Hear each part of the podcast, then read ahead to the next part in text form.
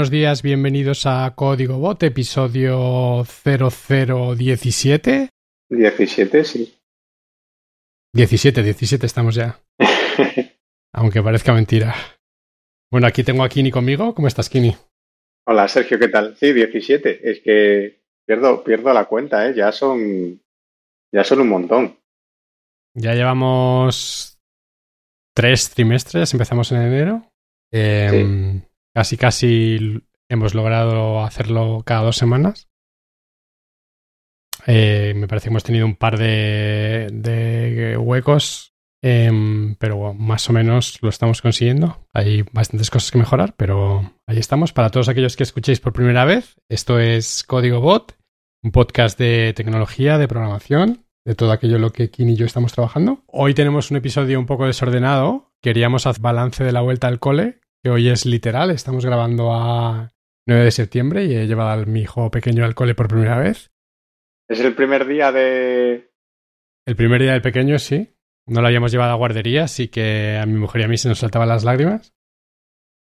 ¿Y cómo? Ya entiendo, o sea, mi, mi sobrino pequeño mañana es el primer, el primer día del mayor, ¿no? Pero bueno, el, el, peque, el pequeño se ha ido a guardería y eso. Eh, no sé cómo lo harán allí, pero mi hermana dice que bueno, tienen como un periodo de adaptación, ¿no? Que mañana solo va a estar una hora, me parece. Eh, la semana que viene también va como a horas random, algo así. No sé muy bien exactamente. Sí, nosotros también tenemos periodo de adaptación, que depende de cole a cole, pero en el cole nuestro sí que hay. Y tenemos, pues básicamente una hora hoy, mañana otra hora, hasta dentro de dos semanas no hace horario de, de 9 a 1. Así que estas dos semanas son todavía complicadas de conciliación, pero... ¿Cuánto tiempo, cuántos años se lleva con el mayor? Bueno, con el mayor, voy a suponer que tiene dos, no sé tampoco cuántos tienes, pero... Sí, tiene una que ha empezado primaria, tiene seis, y el pequeño tiene tres. Igual que mis sobrinos, igual. Tres años y un mes, más o menos. Sí, mis sobrinos nacieron tres años con un día de diferencia. O sea que. Ué, pues sí, sí, casi, si no... casi nacen el mismo día. Pues casi mejor diferente día para que no le roben el. El Thunder, ¿no? Ese que dicen en inglés, que no le quiten el protagonismo en su día. Justo ese es el mismo comentario de mi hermana, ¿eh? Porque ella, ella lo decía, decía, no, no quiero que coincidan. Y, y, y justo por eso que, que, tú dices, ¿eh? Es, es justo el mismo. que para el, para el mayor es un marrón, ¿sabes? Porque si cumples los años, el, tu hermano pequeño, que al principio es un bebé tal y cual, pues. pues sí, pues sí. Eh, es duro. Sí, en este caso lo que decías antes, el vuelta al cole literal y, y bueno, yo tengo la experiencia de mis sobrinos y tú la de la del pequeño, así que bueno, pues eh, poco a poco. Total. Sí.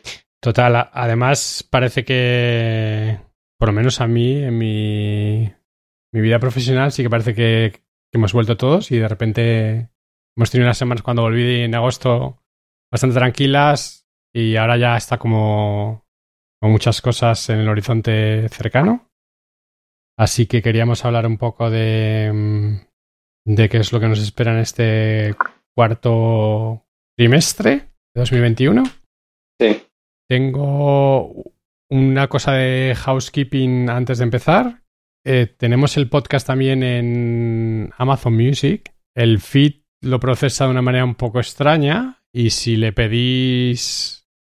O sea, sabéis que Alexa tiene la posibilidad de decir escucho la música con Spotify o escucho la música con Amazon Music o con Apple Music. Eh, yo lo tengo con Apple Music con lo cual a mí me tira del feed de Apple Music. No sé con qué lo tienes. ¿Tú lo tienes con Spotify? Sí, yo lo tengo con Spotify.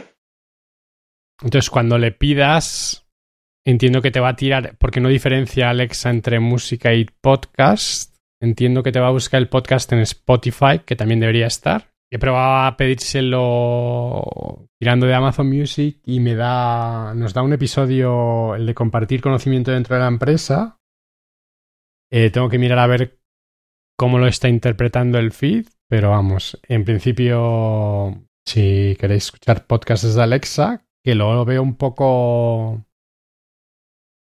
Es, no te creas que está muy intuitivo. le dices, ponme un podcast y te dice, pues no sé muy bien buscar, pero pídeme el podcast por el nombre. Y tú le dices, Alexa, ábreme el podcast que Código Bot.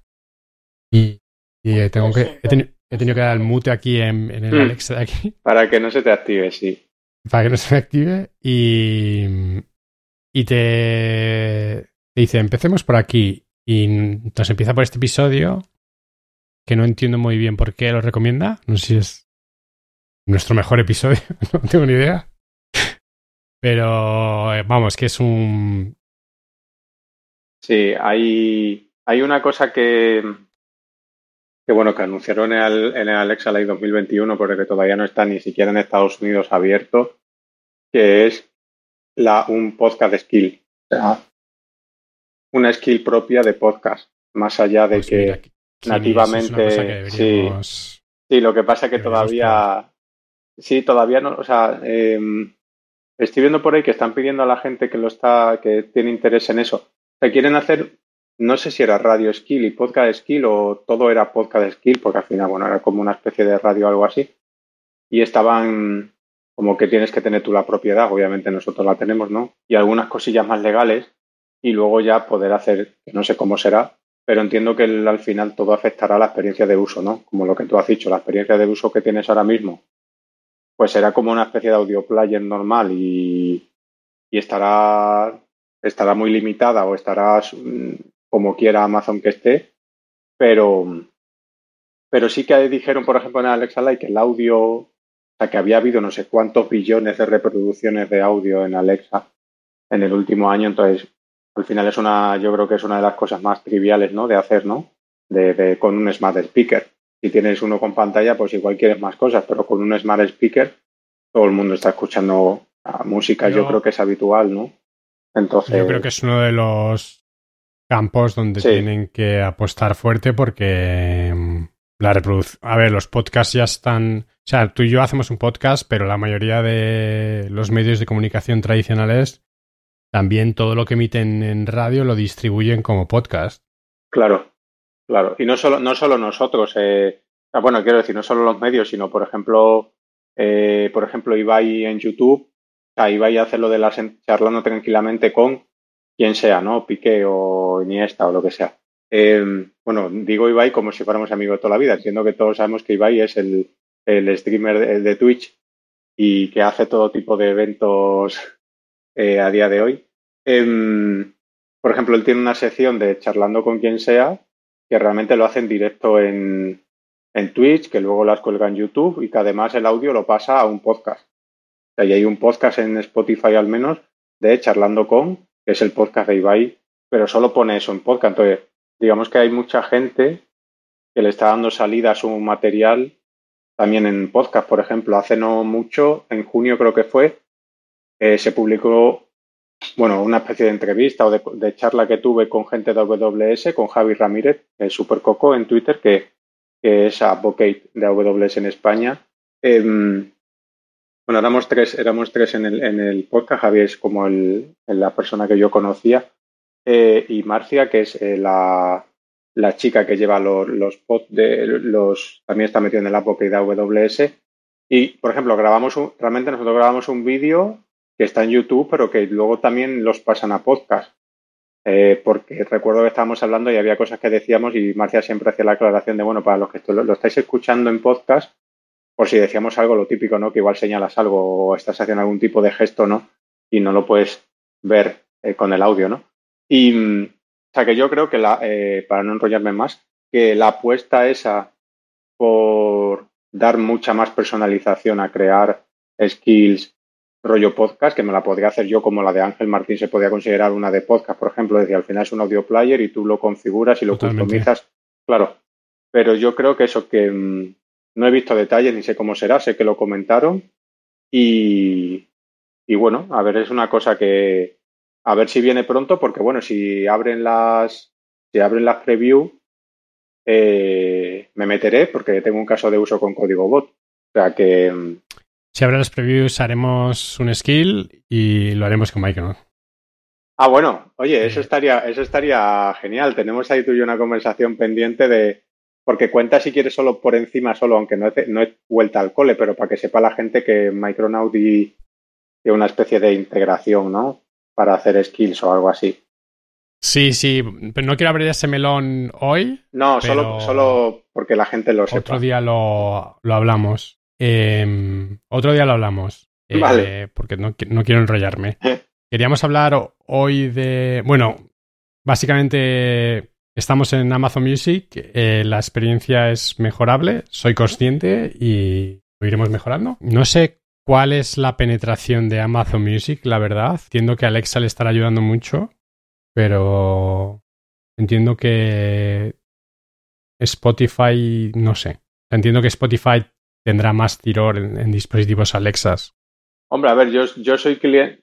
Claro, o sea, digamos que yo, por ejemplo, igual estoy haciendo el tonto entre comillas, ¿no? Porque yo soy cliente de Amazon Prime, con lo cual creo que tengo acceso al catálogo completo de Amazon Music. No estoy seguro de lo que estoy diciendo, pero eh, digamos que imagínate que si eso fuera verdad, también estoy pagando Spotify, porque como fue, fue como la primera, el primer proveedor de música eh, bajo demanda que, realmente empecé a pagar. ¿Sabes? O sea, yo, soy yo soy suscriptor de Apple Music y estoy en la misma situación que tú, porque también soy miembro de Prime, con lo cual, pues no tengo ni idea. A lo mejor estoy pagando, como dices tú, hmm. eh, haciendo el tonto. Hombre, yo creo que todo se basa en el, en el catálogo, ¿no? Eh, la batalla que tendrán supongo que será el catálogo y, dependiendo del tipo de música, pues igual hay echas de menos artistas o lo que sea, ¿no? no, la integración con dispositivo entiendo que también depende de lo link que estés en la plataforma. Em, también es un poco la batalla. Respecto a lo de hacia dónde vamos este último trimestre, ¿qué, qué nos cuentas que se perfila para ti en...?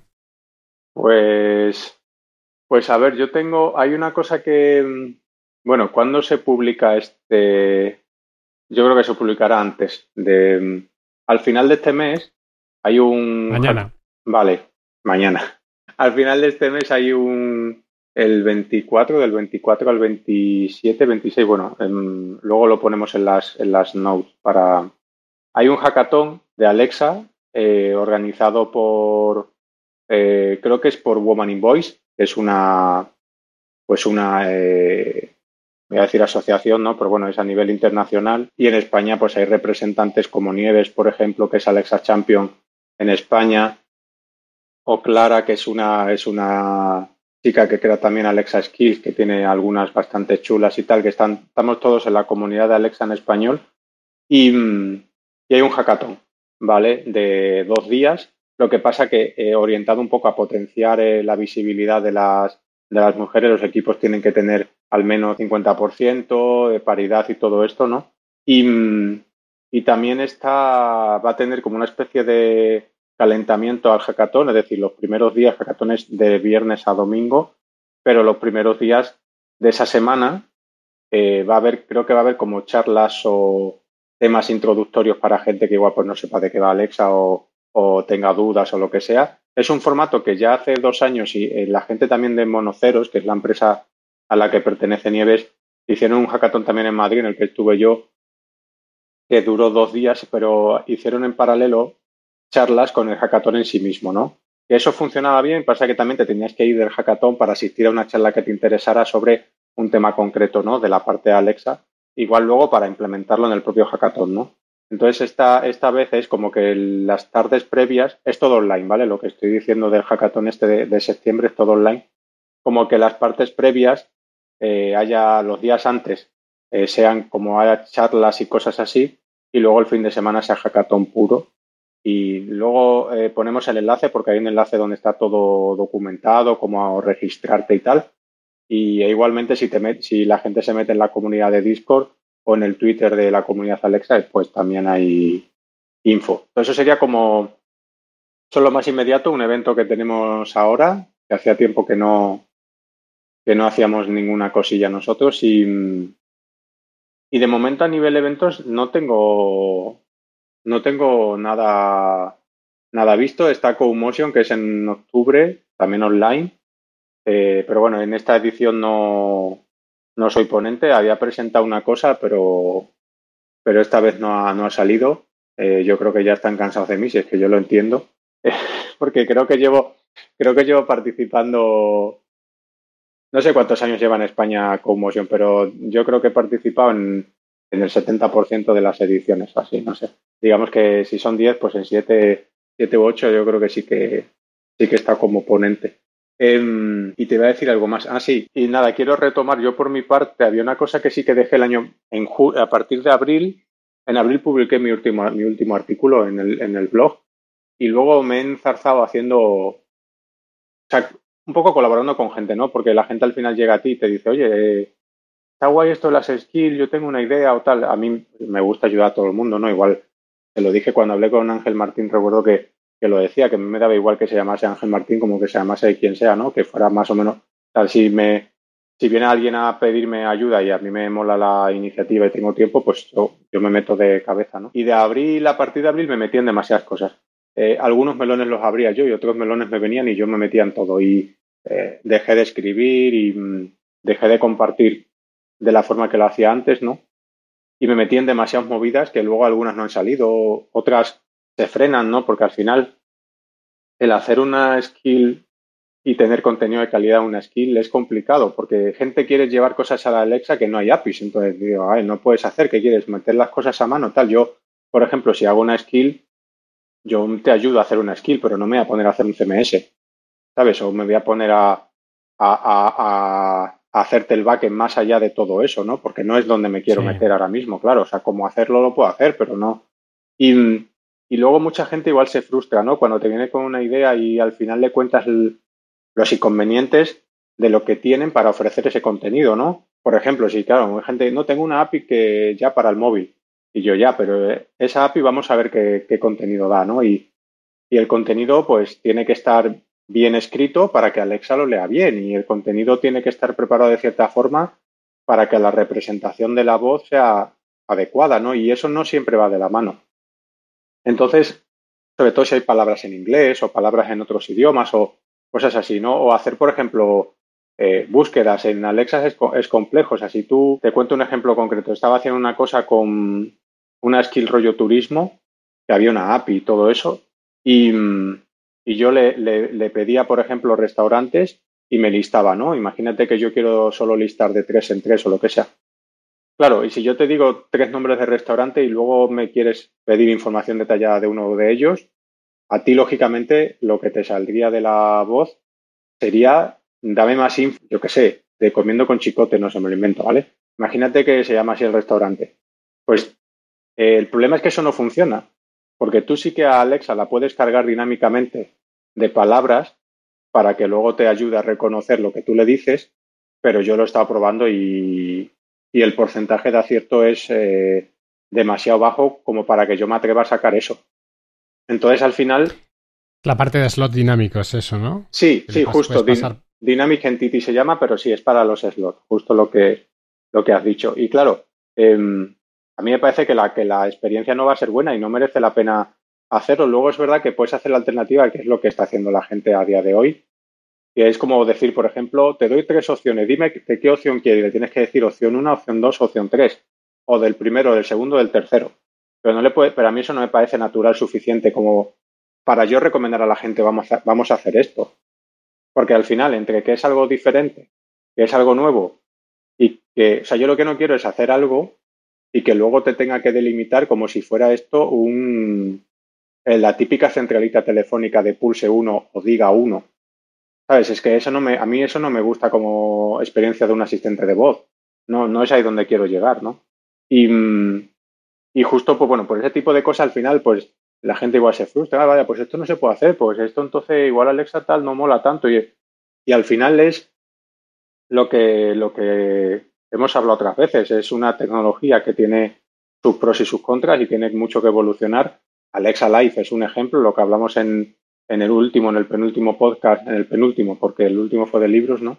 Eh, tiene mucho que evolucionar e incluso en España hay muchas cosas que todavía no están. Entonces, es frustrante, ¿no? Y eso al final he estado haciendo muchas cosas y no me he centrado en muchas cosas y nada, ¿no? Y no me he centrado en lo que en lo que muchas veces me ha dado alegría y me ha gustado, que es compartir más.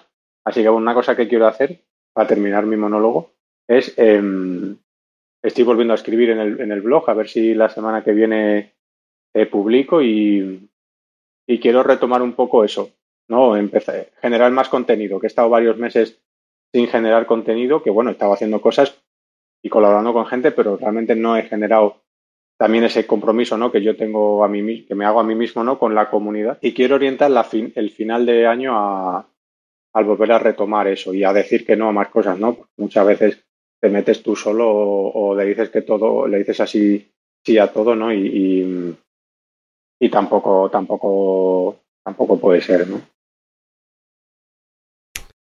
Sí, los side projects y decir que no es complicado. Eh, ya sabéis lo que hay que hacer, hay que proponer las cosas. Aquí ni las propuse yo a final de año para que esté receptivo. No, receptivo, o sea, claro, es mi problema. Incluso, pero por ejemplo, esto que, hemos, que estamos haciendo los dos, los dos juntos, tiene una continuidad y gran parte del, o sea, y lo reconozco totalmente, gran parte del mérito es, es tuyo sobre todo porque estás mucho más detrás de todo esto que, que yo y, y, eso es una realidad, pero además de eso, de que haya una persona o de que haya gente que tire más o menos, tiene que haber una continuidad de que tú veas que, van saliendo cosas y implica que llevamos 17, ¿no? Con lo cual es que han ido saliendo, los hemos ido publicando, nos hemos sentido cómodo y tal. Entonces, eso ya tiene un, una recompensa que te hace seguir. Pero claro, si te llegan propuestas y tú mismo abres melones eh, que luego al final no, se, no van a ningún sitio, bueno, por diferentes cosas, eh, pues sí que te hace pensar, pues he, frenado cosas que me llenaban mucho por todo esto que al final ha quedado en nada, que bueno, son cosas que pasan, ¿no? Que al principio nunca lo sabes, si tuviéramos una bola de cristal, pues... Pero bueno, es un poco la idea que quería... Cualquier cosa que hagas a mí me pasa mucho y yo me meto en muchas cosas y me gusta arrancar muchas cosas y acabo menos de las que arranco. Es que cualquier cosa que hagas al final lleva un montón. Sea, aunque parezca que tecnológicamente lo veas y sea en tu cabeza simple, luego siempre hay un montón de detalles y si además, como decías tú, quieres hacer las cosas bien, feten, pues es un montón de cosas. O sea, a mí me gustaría, claro, claro, o sea, a mí me gustaría, yo le doy muchas vueltas, más que, más que al nivel técnico, sea, hacer una skill técnicamente no es nada del otro mundo, en el sentido de las tecnologías que hay por detrás, al final es un cliente servidor y tal. Em, yo le veo más el reto a día de hoy, pues, a que haya realmente casos de uso, ¿no? Donde realmente merezca la pena eh, usar los asistentes de voz, ¿no? Más allá del hogar del hogar inteligente y, de, del audio y, todo esto, ¿no? Y, y, eso, por ejemplo, las colaboraciones que intento hacer con la gente van un poco orientados a exprimir diferentes casuísticas, ¿no? Pues skill de turismo o lo de Ángel Martín me vino dado, pero bueno, vino muy bien para ayudar a, para ayudar a potenciar muchas cosas y aprender más. Eh, una de las skill de pizza, por ejemplo, que, que ahí David y yo hemos visto que no tiene uso. O la gente no, a día de hoy no, no, está usando el dispositivo para llevar a cabo eso, al menos o nuestra skill es muy mala o la gente no lo está usando, ¿no? Pero em, al final es ir, bueno, ir probando cosas que no me importa, ¿no? Como yo quiero hacer más skill con David, por ejemplo, o incluso de recetas, pero igual más simples, orientándolas de otra forma, ¿no?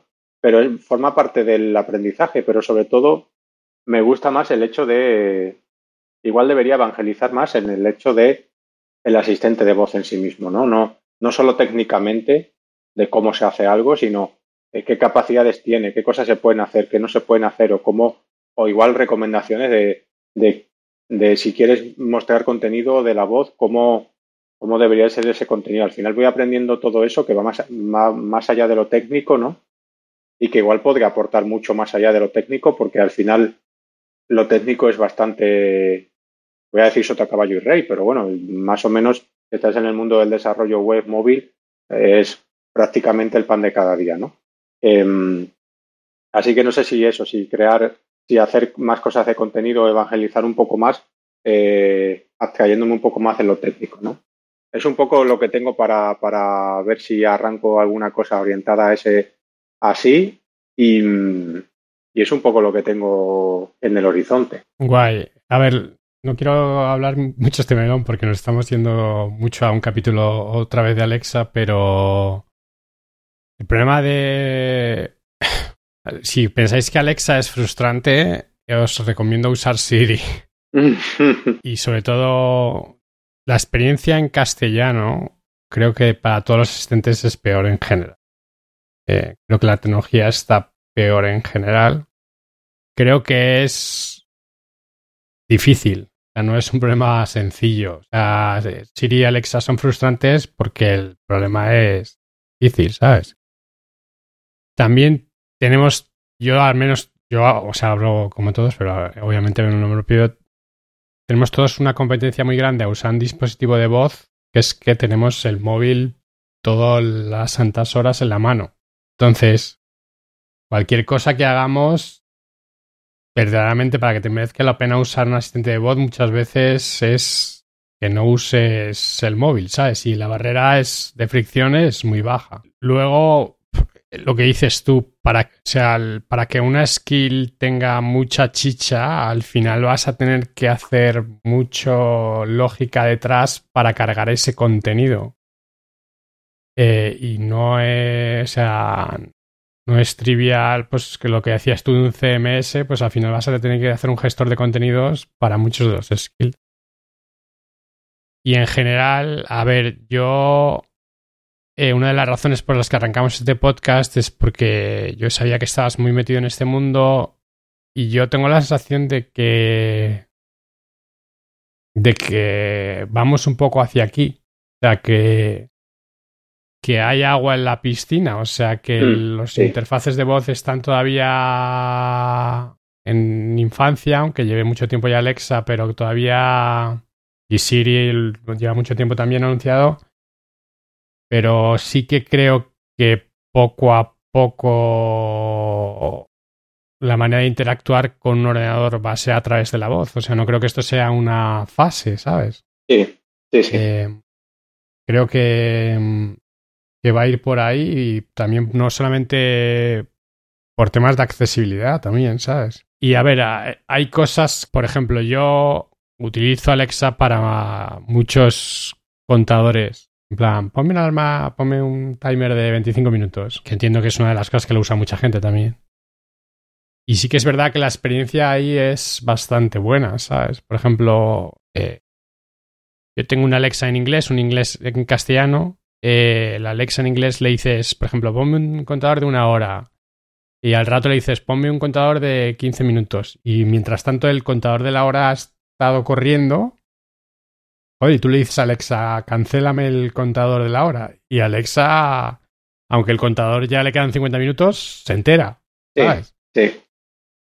Eh, con esto quiero hacer un rayo de esperanza para todos los que aquellos que Kinius haya desmotivados y deciros que, que todavía hay esperanza para los asistentes de voz y hago muy mal mi papel de Alexa Champion, me parece a mí, ¿eh?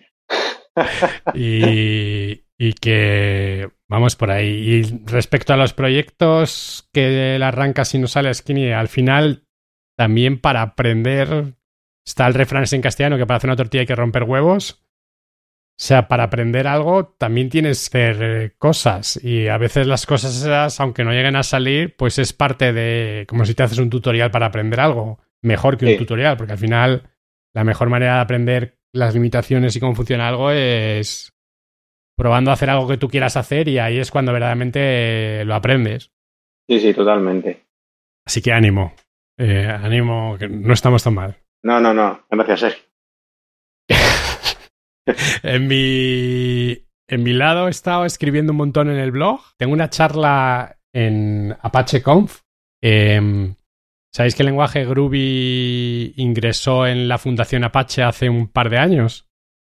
Y hay una conferencia que es Apache Conf, que es como todos los, o no sé si todos, pero muchos proyectos que están en la Fundación Apache y tenemos un track de Groovy. Doy una charla sobre generación de webs estáticas con Groovy Gradle, que es como genero mi página web.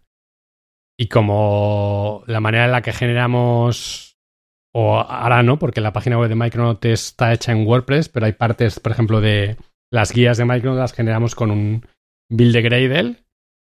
Y nada, si os interesa, la conferencia es online. Eh, me parece que hay entradas free. Eh, así que ya mm, tienen como varios packs. No sé si hay entradas free, entradas pues con diferente acceso a sponsors y cosas. Pero vamos, que si queréis verlo, eh, pongo un enlace en las notas. La tengo el día 23. Estoy mirando ahora mismo mi calendario. doy una formación de Micronaut en que la iba a dar la semana que viene y la hemos movido a octubre, una formación de introducción a Micronaut, así que si estáis interesados también incluiremos un enlace. Y doy un training privado de Grace la semana que viene, así que eh, en verano estaba muy tranquilo, pero ahora tengo un poco el plan de formación, el peso de la formación cayéndome encima. Así que eso es lo que me viene a mí ahora por encima. Está haciendo no quiero enrollarnos mucho más, pero he estado probando. He, sacado una librería de, de, Micronaut para integración con Pushover. ¿Conoces Pushover? lo, me suena, pero no. Sí. Pues básicamente es la idea. Si habéis trabajado. Bueno, notificaciones push, todos sabemos lo que es, ¿no? La típica notificación que te llega al, móvil, ¿vale? Entonces, normalmente para mandar una notificación móvil necesitas tener una aplicación, ¿vale? Entonces, cuando tú, como funcionan así a grandes rasgos las notificaciones push, es tú tienes una aplicación y Apple y Google te dan un token, ¿vale? Pues una especie de identificador de usuario y tú recibes ese token en el servidor y cuando vas a mandar una notificación, pues le dices, eh, tú tienes, te has dado de alta una aplicación en, en el App Store. Entonces, eh, básicamente es como que firmas una request a los servidores de notificación push de Apple y Apple te la manda, te la manda al dispositivo del usuario, ¿vale? Es decir, tú no le mandas la request directamente, sino que tú se la pasas a Apple y Apple la distribuye y lo mismo con Google, ¿vale? Entonces, Pushover es una aplicación en el Play Store y en el App Store, ¿vale? Entonces tú te la instalas en tu móvil y lo que te dan ellos es que tú no tienes que. O sea, ellos se encargan de. de mandar. de hacer todo ese. ese flujo de mandar la notificación a, Google o Apple para que ellos la distribuyan a. para que la distribuyan al usuario. Sino que ellos básicamente es como que crean una.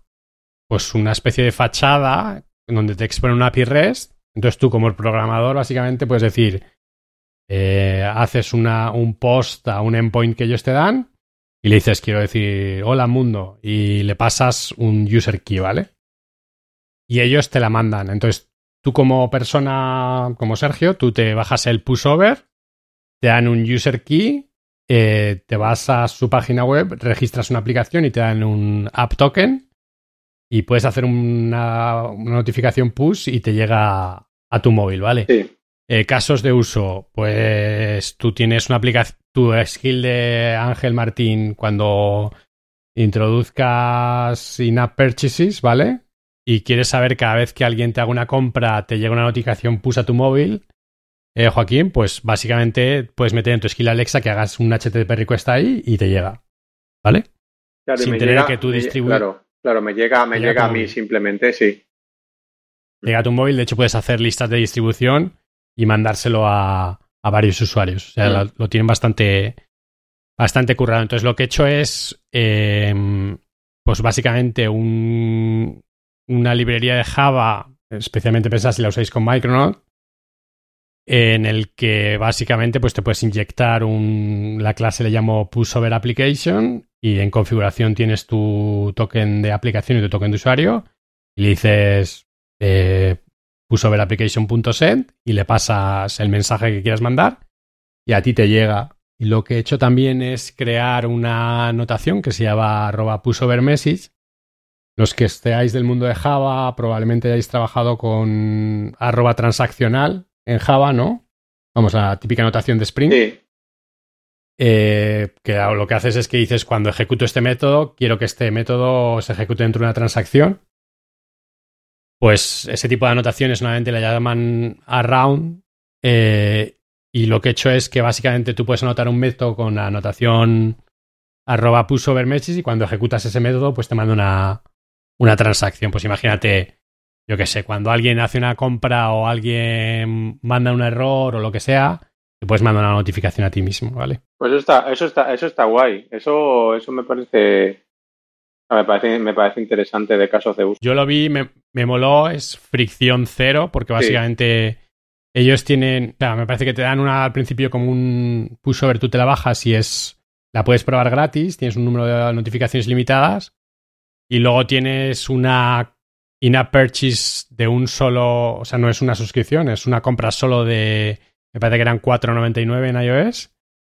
Y eso no sé si tienes 10.000 notificaciones o algo así. Vamos, Ah, que para mi caso bien. de uso, que Claro. es mandarme notificaciones a mí mismo Claro. cuando un build me falla o cosas así, eh, fenomenal. Claro, sí, yo por ejemplo a, a día de hoy lo único que tengo a ese nivel es justo con lo de la skill de Ángel, que cuando él sube el vídeo y se procesa bien para que esté disponible la skill, lo que me llega es un mail de AWS porque le tengo configurado el propio sistema de AWS de notificaciones. Pero vamos que y, y si eso no existiera o no pudiera hacerlo, podría hacerlo como tú dices, de la forma que tú dices, o sea, Claro, las notificaciones a veces pueden ser útiles para cosas un poco más urgentes que mails. claro, Eh, por ejemplo, o que no quieras llenarte el mail de guarrería, claro. pues yo sí le veo. Sí, es que es una especie de ACK de decir, mira, esto ya ha pasado fuera. La descartas y Correcto. fuera. Sí, sí, sí. Sí, sí. Además, eh, sí, una especie de pues, un sistema de alerta, básicamente, igual que usar el mail para alerta. Eh, incluimos un enlace en las notas para que le deis un ojo. Eso es un poco el trimestre que me espera. Tenemos, hemos sacado Micronaut 3, tenemos bastante trabajo ahora en, en continuar el manteniendo el framework y trabajando en la 3.1 y no sé si quieres hablar de algo más en el episodio de hoy, si no creo que le vamos a poner un pin ya. Sí, yo por mí al final he, hecho mi, mi momento en el que tú has hecho de, de, de psicólogo. Hecho de coach. Eso es. Eh, pero sí, es un, o sea, estaba un poco orientado a lo que a lo que me estoy planteando de cara al final de año, o sea que bueno, entraba un poco, hacía un poco de match con el con el tema y, y nada, nada, por mi parte, por mi parte nada más. Muchísimas gracias a todos por escuchar y nos vemos en dos semanas. Chao.